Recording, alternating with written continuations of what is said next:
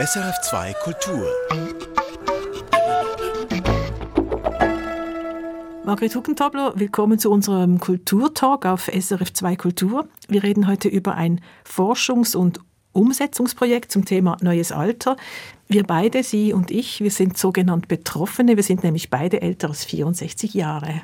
Das stimmt. Aber es geht natürlich nicht nur uns etwas an. Betroffen sind unterschiedliche Generationen, die sich mit der Frage auseinandersetzen müssen und sicher nicht nur wir, die über 65 sind. Margret Hugentobler, Sie sind Soziologin. Sie haben sich in Ihrem langen Berufsleben an der ETH und auch in den USA mit Fragen des Alters und der Arbeit wissenschaftlich beschäftigt. Sie beschäftigen sich immer noch mit diesen Fragen und immer auch noch wissenschaftlich, auch wenn Sie jetzt seit sechs Jahren pensioniert sind.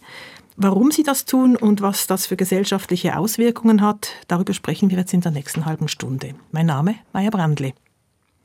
Margret Hogentobler, ich habe mal die letzten 20 Jahre Medienberichterstattung zum Thema Alter in unserer Gesellschaft angeschaut. Das ist also ein beachtlicher Stapel. Das Thema ist und war virulent dieser Zeit, zuletzt wegen der Abstimmung über unsere Renten im September und aktuell auch wegen des akuten Fachkräftemangels. Jetzt sind Sie im Mai 2022 an die Öffentlichkeit getreten mit einem großen Forschungsprojekt zum Thema neues Alter oder auch älter werden anders angepackt. Welche Fragen sind Sie jetzt da angegangen, die in den letzten 20 Jahren nicht gestellt worden sind oder vielleicht auch nicht richtig beantwortet worden sind? Also was haben Sie uns Neues zum Thema Alter zu sagen? Wir wissen, äh, demografischer Wandel findet statt, gestiegene Lebenserwartung. Wir wissen über die Veränderungen äh, in der Wirtschaft, diskutieren sehr häufig äh, die Frage der Existenzsicherung im Alter. Ist die AHV noch bezahlbar? Und wir reden vom Fachkräftemangel, dass ältere Menschen Schwierigkeiten haben, zum Teil wieder einzusteigen, wenn sie ihre Arbeit aufgegeben oder verloren haben. Aber wir haben keine Lösungen. Und damit haben wir uns befasst. Die Erhöhung des Rentenalters, wie wir kürzlich darüber abgestimmt haben, das ist für Sie auch keine wirkliche Lösung. Es ist schon spannend, wenn Sie sich überlegen, dass das Rentenalter 65 äh, gleichzeitig mit der Einführung der AHV etabliert wurde. Allerdings ist es so, dass noch rund vier Fünftel der damals vor allem Männer noch 1959 mit 70 noch gearbeitet haben. Also es ging eigentlich darum, eher, äh, wenn gewisse Einschränkungen eintraten bei der Erwerbstätigkeit, äh, dies durch die AHV abzufedern. Das ist heute ganz anders. Wir haben eine andere Vorstellung. Zuerst machen wir eine Ausbildung, dann arbeiten wir, 40, 50 Jahre und dann kommt die Pensionierung und nachher kommt das große Fragezeichen. Und ich glaube, wir müssen diese Fragen anders anschauen, die Lebensverläufe anders ähm, definieren, äh, uns fragen, wie das denn überhaupt geschehen soll. Was soll passieren, wenn wir eines Tages äh, 30 oder 35 Jahre lang pensioniert sind? Aber das ist ja auch nicht ganz neu. Wir wissen, dass unsere Lebenserwartung sich mindestens zwei Jahrzehnte jetzt verlängert hat. Äh, so neu ist das nicht. Ja, es ist nicht neu, aber ich glaube, was ein Problem ist, ist, dass wir in vielen Köpfen eben diese Strukturen noch vorfinden, oder die, von denen wir ständig lesen, die uns vorgegeben werden. Viele von uns haben keine Option, über 65 weiterzuarbeiten bei unserem Arbeitgeber, auch wenn wir das allenfalls möchten. Viele Strukturen, strukturelle Rahmenbedingungen stehen dem entgegen und ich glaube, dass wir einfach den Veränderungen der Realität noch nicht Rechnung tragen und darum geht es. Wir wissen auch, dass pensioniert sein nicht einfach nur lustvoll ist für viele Menschen. Wir wissen, dass der Alkoholkonsum und der Medikamentenkonsum bei vielen Menschen zunimmt, dass viele soziale Kontakte und vieles andere mehr verloren gehen. Unser Projekt tangiert äh, diese Art von Fragen. Also wenn Sie sagen, äh, Sie suchen nach Möglichkeiten, dann sind Sie jetzt da vor allem auf wirtschaftliche Möglichkeiten fokussiert. Wirtschaftliche Möglichkeiten sind die einen, aber ich glaube, es geht eher darum zu fragen, äh, wie können wir tätig, aktiv bleiben, auch über die unmittelbare familiären Bezüge hinaus einen Beitrag leisten. Der Ansatz war zu sagen, was sind denn eigentlich die Rahmenbedingungen, was ermöglicht es Menschen äh, mit 70, 80 tätig zu bleiben, aktiv zu bleiben, soziale Kontakte aufrecht zu erhalten, selbst Bestätigung auch zu erhalten durch ihre Aktivitäten. Es ist ja nicht so, dass äh, die Leute herumsitzen, die meisten. Viele sind engagiert ähm, mit ihren Hobbys. Viele ältere Menschen, das ist klar, übernehmen auch wichtige Verantwortungen im Generationenvertrag, pflegen oder betreuen Angehörige, hüten ihre Großkinder. Das ist alles wichtig, aber äh, für viele Menschen reicht das auch noch nicht. Schauen wir mal Ihr Projekt etwas genauer an. Es ist ein Forschungsprojekt unter der Schirmherrschaft der Universität und ETH Zürich. Es handelt sich um ein sogenanntes Citizen Science Projekt. Bürgerinnen und Bürger leisten wissenschaftliche Forschungsarbeit ehrenamtlich. Das ist eine Wissenschaftsmethode, die aus dem angelsächsischen Raum stammt. Was qualifiziert diese, diese Frauen und Männer, diese Bürger und Bürgerinnen zu solcher Forschungsarbeit? Zuvorderst steht natürlich das Interesse. Es sind Menschen, die Zeit und Grips haben, die sich in einem Bereich, der sie interessiert, engagieren wollen, neues Wissen erwerben, etwas Neues lernen wollen und auch einen aktiven Beitrag zur Generierung von Wissen leisten möchten. Häufig sind es reifere Jahrgänge, die eben auch Zeit haben. Es sind äh, oft nicht Menschen, die selber eine wissenschaftliche Karriere hinter sich haben, aber doch einen gewissen Bildungsstand. Die Projekte variieren sehr stark. Der Lerngewinn bei dieser Mitarbeit ist äh, sehr ungleich, von den inhaltlichen und zeitlichen Ansprüchen her ebenfalls. Sie haben 50 Menschen jenseits der Pensionierungsgrenze interviewt, also Sie und Ihre vielen Mitarbeitenden. Äh, Sie haben Ihre Lebensläufe, Ihre Karrieren sehr ausführlich unter die Lupe genommen. Es sind 25 Männer und 25 Frauen. Nach welchen Kriterien haben Sie diese Menschen ausgesucht? Nach ihrem Erfolg im Leben? Überhaupt nicht. Wir haben Menschen gesucht, die eben noch, und zwar über 70 hinaus, aktiv sind in ganz unterschiedlichen Bereichen. Unser Ziel war, eine möglichst große Vielfalt von Menschen auszuwählen.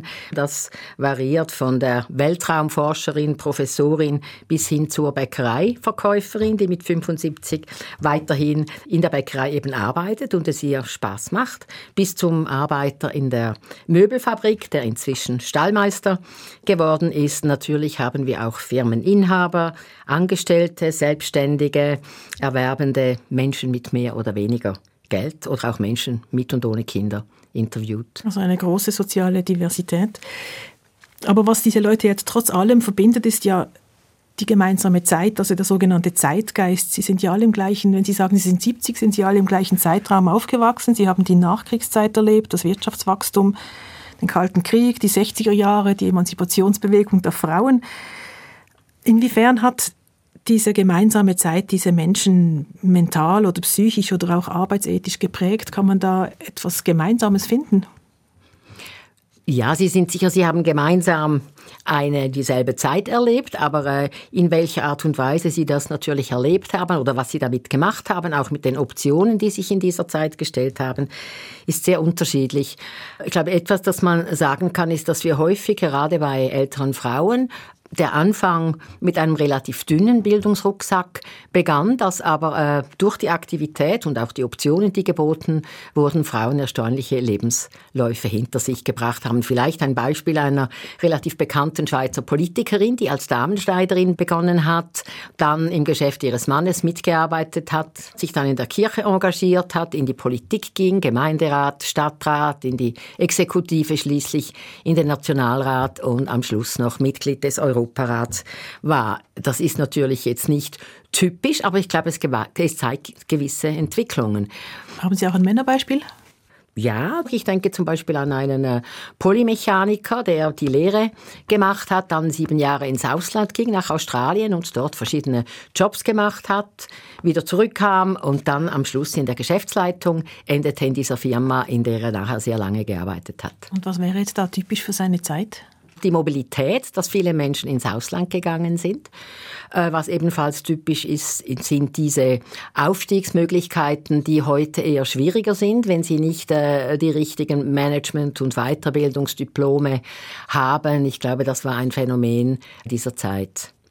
Also Mobilität, berufliche, geografische und auch soziale Mobilität, also gesellschaftliche Aufstiegsmöglichkeiten, sind wesentliche Rahmenbedingungen, um auch nach 65 aktiv bleiben zu können. Das zeigen auch die von Ihnen aufgezeichneten Lebensgeschichten. Dazu kommt aber sicher auch der breit gestreute Wohlstandsgewinn nach den Kriegsjahren, dank dem es sich heute viele Pensionierte noch leisten können, allenfalls äh, ehrenamtlich zu arbeiten. Ich möchte vielleicht doch noch auf zwei, drei Ergebnisse hinweisen, die wir, die wir herausgefunden haben, die man nicht unbedingt erwartet. Man sagt vielleicht, ja gut, also ich meine, du kannst das machen, solange du gesund bist. Wir haben aber gesehen, dass ganz viele dieser Menschen äh, nicht gesund sind. Sie haben mit großen Schwierigkeiten gesundheitlichen zu kämpfen, teils chronischen, teils Krebs, wir wissen das. Aber eigentlich ist das nicht so zentral in ihrem Leben, weil sie noch andere Dinge haben. Was ebenfalls interessant ist, ist, dass viele dieser Menschen, sie haben irgendwo in der Mitte ihres Lebens, Mitte vielleicht zwischen 40 und 55, Krisen und Umbrüche erlebt, privater Art, Verluste, Partnerverluste und so weiter, äh, aber auch ihre Stelle verloren oder wechseln wollen, Burnout und so weiter. Wir kennen all diese äh, Phänomene und dass diese Krisen und Brüche oft auch äh, neue Ressourcen freimachen, äh, ein Umdenken ermöglichen, wenn eben dann auch die, die Möglichkeiten gegeben sind, außer der eigenen Motivation umsteigen zu können und sich neu orientieren zu können. Und ich glaube, hier, da kommen wir nachher darauf zurück, ist der Arbeitsmarkt gefragt. Sie haben diese Lebensläufe sehr genau analysiert, Sie haben sie fast schon kartografiert und dabei trotz großer Diversität gemeinsame Muster entdeckt. Inwiefern sind diese Muster jetzt relevant für jetzt eine zukünftige Generation? Also zum einen ist es sicher so, dass es kein Randphänomen ist. Es ist ja auch so, dass heute bereits rund ein Drittel der Menschen noch über 64, 65 hinaus AHV bezahlt. Wir wissen nicht genau, wie lange. Also das heißt, die Leute arbeiten grundsätzlich länger als eigentlich vorgesehen. Wenn sie können. Wenn, wenn sie, können. können. Und ich glaube, das ist ein ganz wichtiges Thema. Es ist natürlich sehr ungleich verteilt, die Chancen, wie und in welchem Bereich Sie sich engagieren können über 65. Es sind typischerweise Tätigkeitsfelder, in denen unsere Befragten aktiv sind, in der Politik, in der Kirche, in der Kunst. Ich meine, da redet niemand davon, dass äh, Picasso mit 65 den Pinsel hätte hinwerfen sollen oder dass Roman Siegner irgendwie mit 65 hätte aufhören sollen, witzige Installationen und Explosionen zu veranstalten. Aber in anderen Bereichen äh, nehmen wir eben an, dass die Leute jetzt irgendetwas dann oder eben nichts mehr machen. Also es gibt viele Tätigkeitsfelder, in denen sich Menschen engagieren können.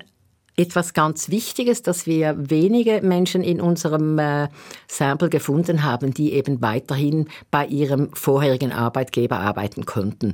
Also das heißt, wer länger als bis 65 arbeiten will und kann, tut dies, abgesehen von den Selbstständigen jetzt, tendenziell nicht an seinem alten Arbeitsplatz. Äh, wissen Sie warum? Interessant ist, dass diese drei, vier Beispiele, dass diese Menschen angefragt wurden von ihren Chefs, bleibt doch noch, oder? Und überzeugt wurden zu bleiben. Und dass es äh, viel schwieriger ist oder kaum vorkommt, dass die Leute dann eben sagen, ich möchte eigentlich länger bleiben, wenn ihnen das nicht angetragen wird oder sie keine Optionen sehen, wie sich das gestalten lässt. Und das, glaube ich, ist ein ganz wichtiger Teil, wo wir einhaken müssen. Also in der Bundesverfassung steht ja eigentlich, dass ähm, alle Menschen gleich sind und alle Menschen gleich behandelt werden müssen, unabhängig von Geschlecht und Religion, aber eben auch unabhängig von Alter. Also eigentlich dürfte es gar kein Arbeitsverbot geben mit 65. Das ist ja diskriminierend.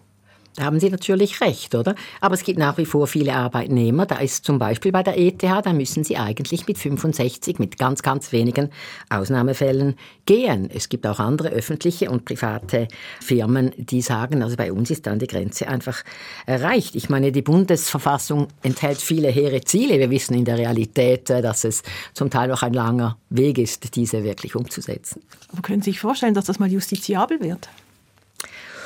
Nun, das könnte man sich vorstellen. Es gibt gewiss in Amerika zum Beispiel, da gibt es eine Gesetzgebung, äh, die heißt also Mandatory Retirement ist nicht erlaubt. Also niemand kann eigentlich äh, wirklich pensioniert werden oder muss gehen. Jetzt ist es schon so, dass die Gewerkschaften zum Teil andere Arrangements aushandeln oder? und sagen, die Leute müssen gehen können, vor allem auch in, in Berufen, die körperlich anstrengender sind. Aber grundsätzlich, denke ich, könnte sich das bei uns auch ändern.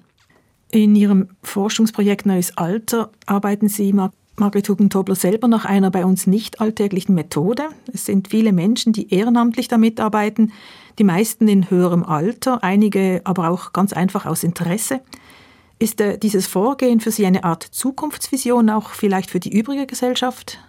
Ja, ich glaube, es ist, es ist auch meine Zukunftsvision, aber es ist auch eine bereits bestehende Realität, über die wir uns zu wenig bewusst sind. Und ich glaube, in diesem Projekt ging es darum aufzuzeigen, es gibt diese Realität und diese Realität ist eben enorm wichtig und müsste viel breiter ermöglicht und umgesetzt werden. Wenn wir schauen jetzt diese Beispiele, und ich glaube, daran könnte, daraus könnte man eben lernen, dass diese Tätigkeiten persönliche funktionale Kompetenzen zum Glänzen bringen. Äh, sie erwirken Resonanz, sie machen Freude, sie ermöglichen die soziale Einbettung. Wir wissen, das ist zum Teil ein Problem im Alter, Isolation im Alter. Wir verlieren sehr viele Bezüge, soziale Kontakte, die wir hatten vorher. Sie reden jetzt von sich selber auch. Äh, ja, gut, ich meine, ich bin immer noch sehr beschäftigt, von daher gibt es eben diese sozialen Kontakte noch und auch das Gefühl, noch etwas leisten und etwas erreichen zu können, das für mich sehr wichtig ist. Und Sie können sie nutzen, Sie bieten ja. etwas. Genau. Und das ist auch eine Frage des, der Sinnhaftigkeit. Ich meine, für viele Menschen und für alle stellt sich die Frage, was ist eigentlich mein Sinn? Was möchte ich eigentlich in meinem Leben? Und viele Menschen möchten noch viel mehr. Und ich glaube, unsere Aufgabe ist es wirklich, aus verschiedenen Perspektiven, nicht nur zum Wohlbefinden, sondern auch aus, aus wirtschaftlichen, gesellschaftlichen Gründen andere Optionen und viel dynamischer diese ganzen Geschichten zu interpretieren und zu verstehen. Viel wurde über die Alterung der Gesellschaft in den letzten 20 Jahren diskutiert, es wurde viel geschrieben und viel nachgedacht und währenddem die Lösungen eher dünn daherkommen, nehmen wir als Beispiel hier das Thema Fachkräftemangel. Als das so richtig in, die, in den Medien auftauchte, tauchte gleichzeitig die, auch die Masseneinwanderungsinitiative auf und sie wurde angenommen. Das heißt, man braucht zwar einerseits Fachkräfte, will sie aber nicht aus dem Ausland einwandern lassen und das widerspricht sich. Außerdem ist es ja rein demografisch geradezu absurd, wenn man sich vor Augen hält, dass in kaum zehn Jahren ungefähr ein Drittel unserer Erwerbstätigen in Rente sein werden. Also da entsteht ein großer Mangel an Arbeitskräften. Das zeigt sich übrigens jetzt schon mit historisch tiefen Arbeitslosenzahlen. Und das ist ein Mangel, der sich nicht mehr einfach wegignorieren lässt. Einzelne Firmen haben das früh erkannt und mit speziellen Arbeitsmodellen versucht, ältere Mitarbeitende im Betrieb zu halten. Die ABB zum Beispiel, die hat sehr früh damit losgelegt. Auch die SBB, die AXA, Swiss Life, die Roche in Basel. Das sind zwar wichtige Firmen, aber es sind doch eher Ausnahmen, während der große Rest immer noch auf Frühpensionierung setzt oder auf Alterslimiten. Verschlafen die jetzt alle die Zukunft? Ja, ich meine, es ist immerhin erfreulich, dass einige Firmen etwas unternehmen. Ich glaube einfach, dass diese Modelle, die sich verbreiten, eben äh, länger arbeiten zu können, allenfalls im Gegenzug zu einer Reduktion vor 65, dass diese Modelle eigentlich viel zu kurz greifen. Ich meine, wenn wir die Wirtschaft anschauen, äh, wir reden ständig vom Fachkräftemangel, wir haben aber eigentlich wenig kreative Ideen noch, wie wir damit umgehen sollen. Firmen müssen innovativ sein, wir wissen das, aber meistens betrifft das das Kerngeschäft, aber nicht unbedingt die Personalabteilung. Negative Altersstereotypen auch vor dem Hintergrund unserer Verfassung sind eine Realität. Es gibt sicher unterschiedliche Branchen, ähm, die mehr oder weniger anders mit dem Alter umgehen oder eher die Tendenz haben, ältere Leute eben auszuschauben, zum Beispiel im IT-Bereich, im Bankenbereich, vielleicht auch in der, in der Modebranche. Es ist interessant auch zu schauen, dass zum Beispiel äh, Weiterbildungsbemühungen oder Investitionen in Weiterbildung zurückgegangen sind, seit wir die Personenfreizügigkeit haben und dass Weiterbildungsaktivitäten nach 45 dramatisch absacken. Also das alles sind Zeichen einer Perspektive. Ja, wenn du dann 55, 60 bist, dann bist du eigentlich auf dem Sinkflug. Und diese Personenfreizügigkeit heißt das denn, man geht davon aus, dass es immer genügend Nachwuchs geben wird, wenn man die Älteren nicht mehr weiterbildet? Es ist ein Stück äh, weit die Hoffnung, äh, ein, eine Strategie mit, mit, der, äh, mit dem Arbeitskräftemangel umzugehen. Ich denke einfach, dass Sie so viel wir wissen, wenn wir unsere, unsere Ausländerinnenpolitik anschauen, wird das das Problem auch nicht lösen, oder? Umgekehrt vergeuden wir die Ressourcen, die da sind, die zu vielen Kosten führen, nicht nur ökonomischer Art, sondern auch gesellschaftlich, sozialer Art. Margret Hugentobel, nun sind Pflegefachfrauen in einer anderen Situation als Journalisten, Soziologinnen in einer anderen als Bauarbeiter, junge Menschen in einer anderen als ältere Menschen. Entsprechend gehen die Ansprüche ja auseinander an eine Lebensgestaltung, die ein gutes Alter für alle Generationen verspricht.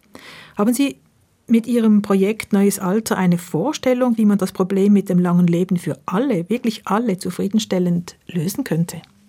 Ja, ich glaube, das Thema Alter lösen Menschen, die zum Beispiel ein eigenes Geschäft hatten, selbstständig waren, Firmeninhaber waren und so weiter, die können das für sich viel einfacher lösen. Da sagt ihnen keiner, hey, du bist 65, du musst jetzt gehen. Ich denke, die große Herausforderung ist wirklich, äh, wir brauchen neue Modelle am Arbeitsplatz, in der Wirtschaft, die eben nicht mehr sich auf jetzt böse gesagt Pensionierungskurse mit 63 fokussieren, wo man die finanzielle Alterssicherung diskutiert oder Empfehlungen gibt, wie man sich fit hält. Ich glaube, das Umdenken und Umhandeln müsste viel früher beginnen in den Köpfen und in den Strukturen. also ein Beispiel, den, ein gutes. Äh, ja, ein interessantes Beispiel. Äh, die Berner Kantonalbank hat alle ihre Angestellten über 50 eingeladen zu einer Standortbestimmung eben aufgerufen oder eingeladen, die Weichen neu zu stellen. Ähm, es hat von unserem Projekt jemand referiert und den ganzen Hintergrund aufgezeigt. Der Personalchef hat informiert, ja, man kann bei uns länger arbeiten, interne Wechsel sind möglich, eine Umgestaltung von verschiedenen Funktionen ist möglich, man kann Teilzeit arbeiten, man kann auch andere wichtige Engagement übernehmen. Die Pensionierungsgrenze wurde auf 70 heraufgesetzt. Warum das 70 sein muss, das ist eine andere Frage. Nachher wurde an den Tischen diskutiert, das Interesse war enorm. Ich denke, wenn Sie mit Arbeitgebenden dieses Thema thematisieren, dann sagen die meisten, wow, ja genau, darüber müssen wir reden. Ich glaube, es braucht eben ein Angebot und eine andere Diskussion, die viel früher beginnt. Ja, eben, das ist ja eigentlich ein erfreuliches Beispiel, aber es ist nicht unbedingt das gängige Beispiel. Also warum bewegt sich da so wenig? Sind so viele Menschen davon betroffen? Und es ist eigentlich wirklich jetzt langsam dringend, aber warum bewegt sich da politisch und gesellschaftlich schlussendlich trotz allem so wenig? Ich glaube, Institutionen sind generell träge, Strukturen sind generell träge, auch in der Schweiz mit sehr viel Mitsprache, zum Teil schwieriger zu verändern. Äh, Innovationen in der Wirtschaft umfassen leider selten die Personalpolitik. Ich glaube, in vielen Gesprächen wird das Problem erkannt, aber nicht im vorgeschlagenen breiteren Sinn definiert. Mögliche Lösungen greifen deshalb oft zu kurz und es scheint ehrlich gesagt häufig auch einfach an guten Ideen zu fehlen. Ich glaube, wir brauchen mehr Experimente auch, von denen wir etwas lernen können. Wir haben bis jetzt von den Arbeitgebenden gesprochen. Da sieht es so ein bisschen aus, als hätten die kein Interesse an den Alten oder das Interesse ist noch nicht äh, aufgewacht. Aber auf der anderen Seite ist es natürlich auch so, dass heute 39 Prozent der Männer und 30 Prozent der Frauen ein Jahr vor der regulären Pensionierung aus dem Erwerbsleben austreten, freiwillig und auch unfreiwillig, aber vor allem freiwillig. Ähm, was ist denn hier der Grund dafür? Die Leute wollen ja gar nicht mehr länger arbeiten. Sind sie arbeitsmüde? Ja, das ist natürlich sehr verkürzt. Ich glaube, es wäre enorm wichtig, eben die Gründe zu kennen, oder? Gibt, es gibt sicher Menschen, die, die möchten nicht mehr, weil sie zu viel Stress, zu viel Erwartungen haben, vielleicht auch, weil ihre Arbeitstätigkeit ungenügend sind, weil sie gesundheitliche Probleme haben, auch weil sie andere Prioritäten haben, die sie verfolgen möchten oder müssen. Ich denke unter anderem an die Betreuung von Angehörigen oder einfach, weil sie Lust haben, noch etwas anderes zu tun, wenn man es sich leisten kann. Margret Hugentobler, wir reden hier vom Arbeitsmarkt hauptsächlich und der ist wichtig, aber er ist nicht der einzige Faktor, der in Ihrem Projekt Neues Alter eine Rolle spielt. Ihnen geht es vielmehr um etwas Grundsätzlicheres, wenn ich das richtig verstanden habe. Wir möchten ein Umdenken bewirken und ein Umhandeln. Wir möchten, dass, dass wir, und das, ich rede von allen gesellschaftlichen Akteuren, dass wir beginnen, unsere Lebensläufe, unsere Biografien, unsere Lebenswege viel anders zu sehen, viel zu verflüssigen, wenn Sie so wollen, ähm, dass wir sagen, ja, es braucht neue Wege, um Arbeit im traditionellen Sinn, muss auch soziales Engagement anders auf das ganze Leben zu verteilen und nicht mehr diese rigiden Vorstellungen, das eine kommt nach dem anderen, weil das macht überhaupt keinen Sinn. Und was braucht es Ihrer Meinung nach, damit wir in Zukunft das besser machen oder hinkriegen? Das fixe Pensionierungsalter ist sicher ein Problem. Zu sagen, ja, wir arbeiten bis 75 löst das Problem überhaupt nicht, weil wir deswegen die Perspektive nicht geändert haben und wir auch wissen, dass für viele Menschen das gar nicht sinnvoll unter den gegebenen Umständen oder möglich ist. Äh, wir haben höhere PK Beiträge im Alter, mehr wird in die Pensionskasse ein, einbezahlt. Das sind alles Dinge, die zum Teil auch einer Flexibilisierung zuwiderlaufen einer Verflüssigung der Optionen ab, ab 50, 55, 60. Ich glaube auch, wir müssen Menschen unterstützen, ihre eigene Lebenswelt ein bisschen anders zu sehen, äh, Optionen zu finden, die zu ihnen passen, Situationen und Tätigkeiten ändern zu können, da wo es äh, sinnvoll, nötig und gefragt ist. Wir müssen die Arbeitsportfolios so zuschneiden, dass die Menschen ihre Arbeit gern tun. Das tönt natürlich sehr banal, aber es ist sehr wichtig. Und äh, ich glaube, Arbeitsqualität und Arbeitsmotivation nehmen zu, wenn diese Dinge durchgesetzt würden und die wären, am Schluss wären sie für alle gut. Wenn ich jetzt Ihnen so zuhöre, das ist ja schon fast eine Utopie und, und anders älter werden oder das neue Alter was Sie da in Ihrer Forschung zeigen, das, das verlangt eine ganze Menge an äh, erstens mal zusätzlicher Forschung, aber dann auch an Auflös Auflösungen und Veränderungen in den Köpfen, in den Sozialwerken, in den Schulen, in den Arbeitsumfeldern. Also das ist ja gigantisch, was Sie da eigentlich erwarten. Und äh, wie lange denken Sie oder schätzen Sie, wird das noch dauern? Also so angesichts dieser 20 Jahre jetzt, erleben wir das noch in nützlicher Frist? Ja, ich weiß nicht, ob wir beide das noch überleben. Ich hoffe natürlich sehr, dass die Änderungen schneller vor sich gehen, äh, als es in der Vergangenheit der Fall war. Ich denke, es gibt gewisse Rahmenbedingungen gesellschaftlicher Art, die das fördern, aber es muss sehr viel auch in den Köpfen stattfinden. Und wir brauchen einfach neue Altersbilder, neue Gestaltung der Lebenswege. Umgekehrt glaube ich, es ist auch schon ganz viel da. Und das war auch das Ziel des Projekts, eben aufzuzeigen, hey, da gibt es ganz viel, da gibt es ganz viele Menschen, und wenn die, die Rahmenbedingungen stimmen oder unterstützt werden, dann ist es etwas, das sinnvoll ist und das viele Menschen bereits tun. Wenn Sie jetzt einen Zauberstab in die Hand kriegen würden und Sie könnten jetzt mal etwas beschleunigen. Tja, ich würde versuchen, das Ganze neu zu denken und sagen, warum müssen wir bis 65 arbeiten und wenn wir hochqualifiziert sind mit großem Druck, warum können wir nicht vorher reduzieren, sagen, was wollen wir denn sonst noch, anderen Menschen die Option geben, vielleicht gewisse Funktionen, die wir hatten, zu übernehmen. Ich glaube, es gäbe so viele Optionen. Ich, äh, was mich einfach ein bisschen äh, traurig macht, ist die mangelnde Kreativität in der Umsetzung.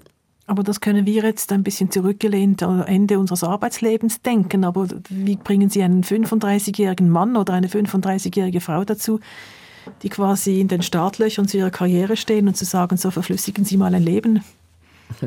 Das können Sie eben nicht allein. Sie brauchen einen Kontext, der das ermöglicht. Es ist ja ganz klar, ich meine, gerade in dem Alter, da spielt die Familie eine große Rolle, das wissen wir.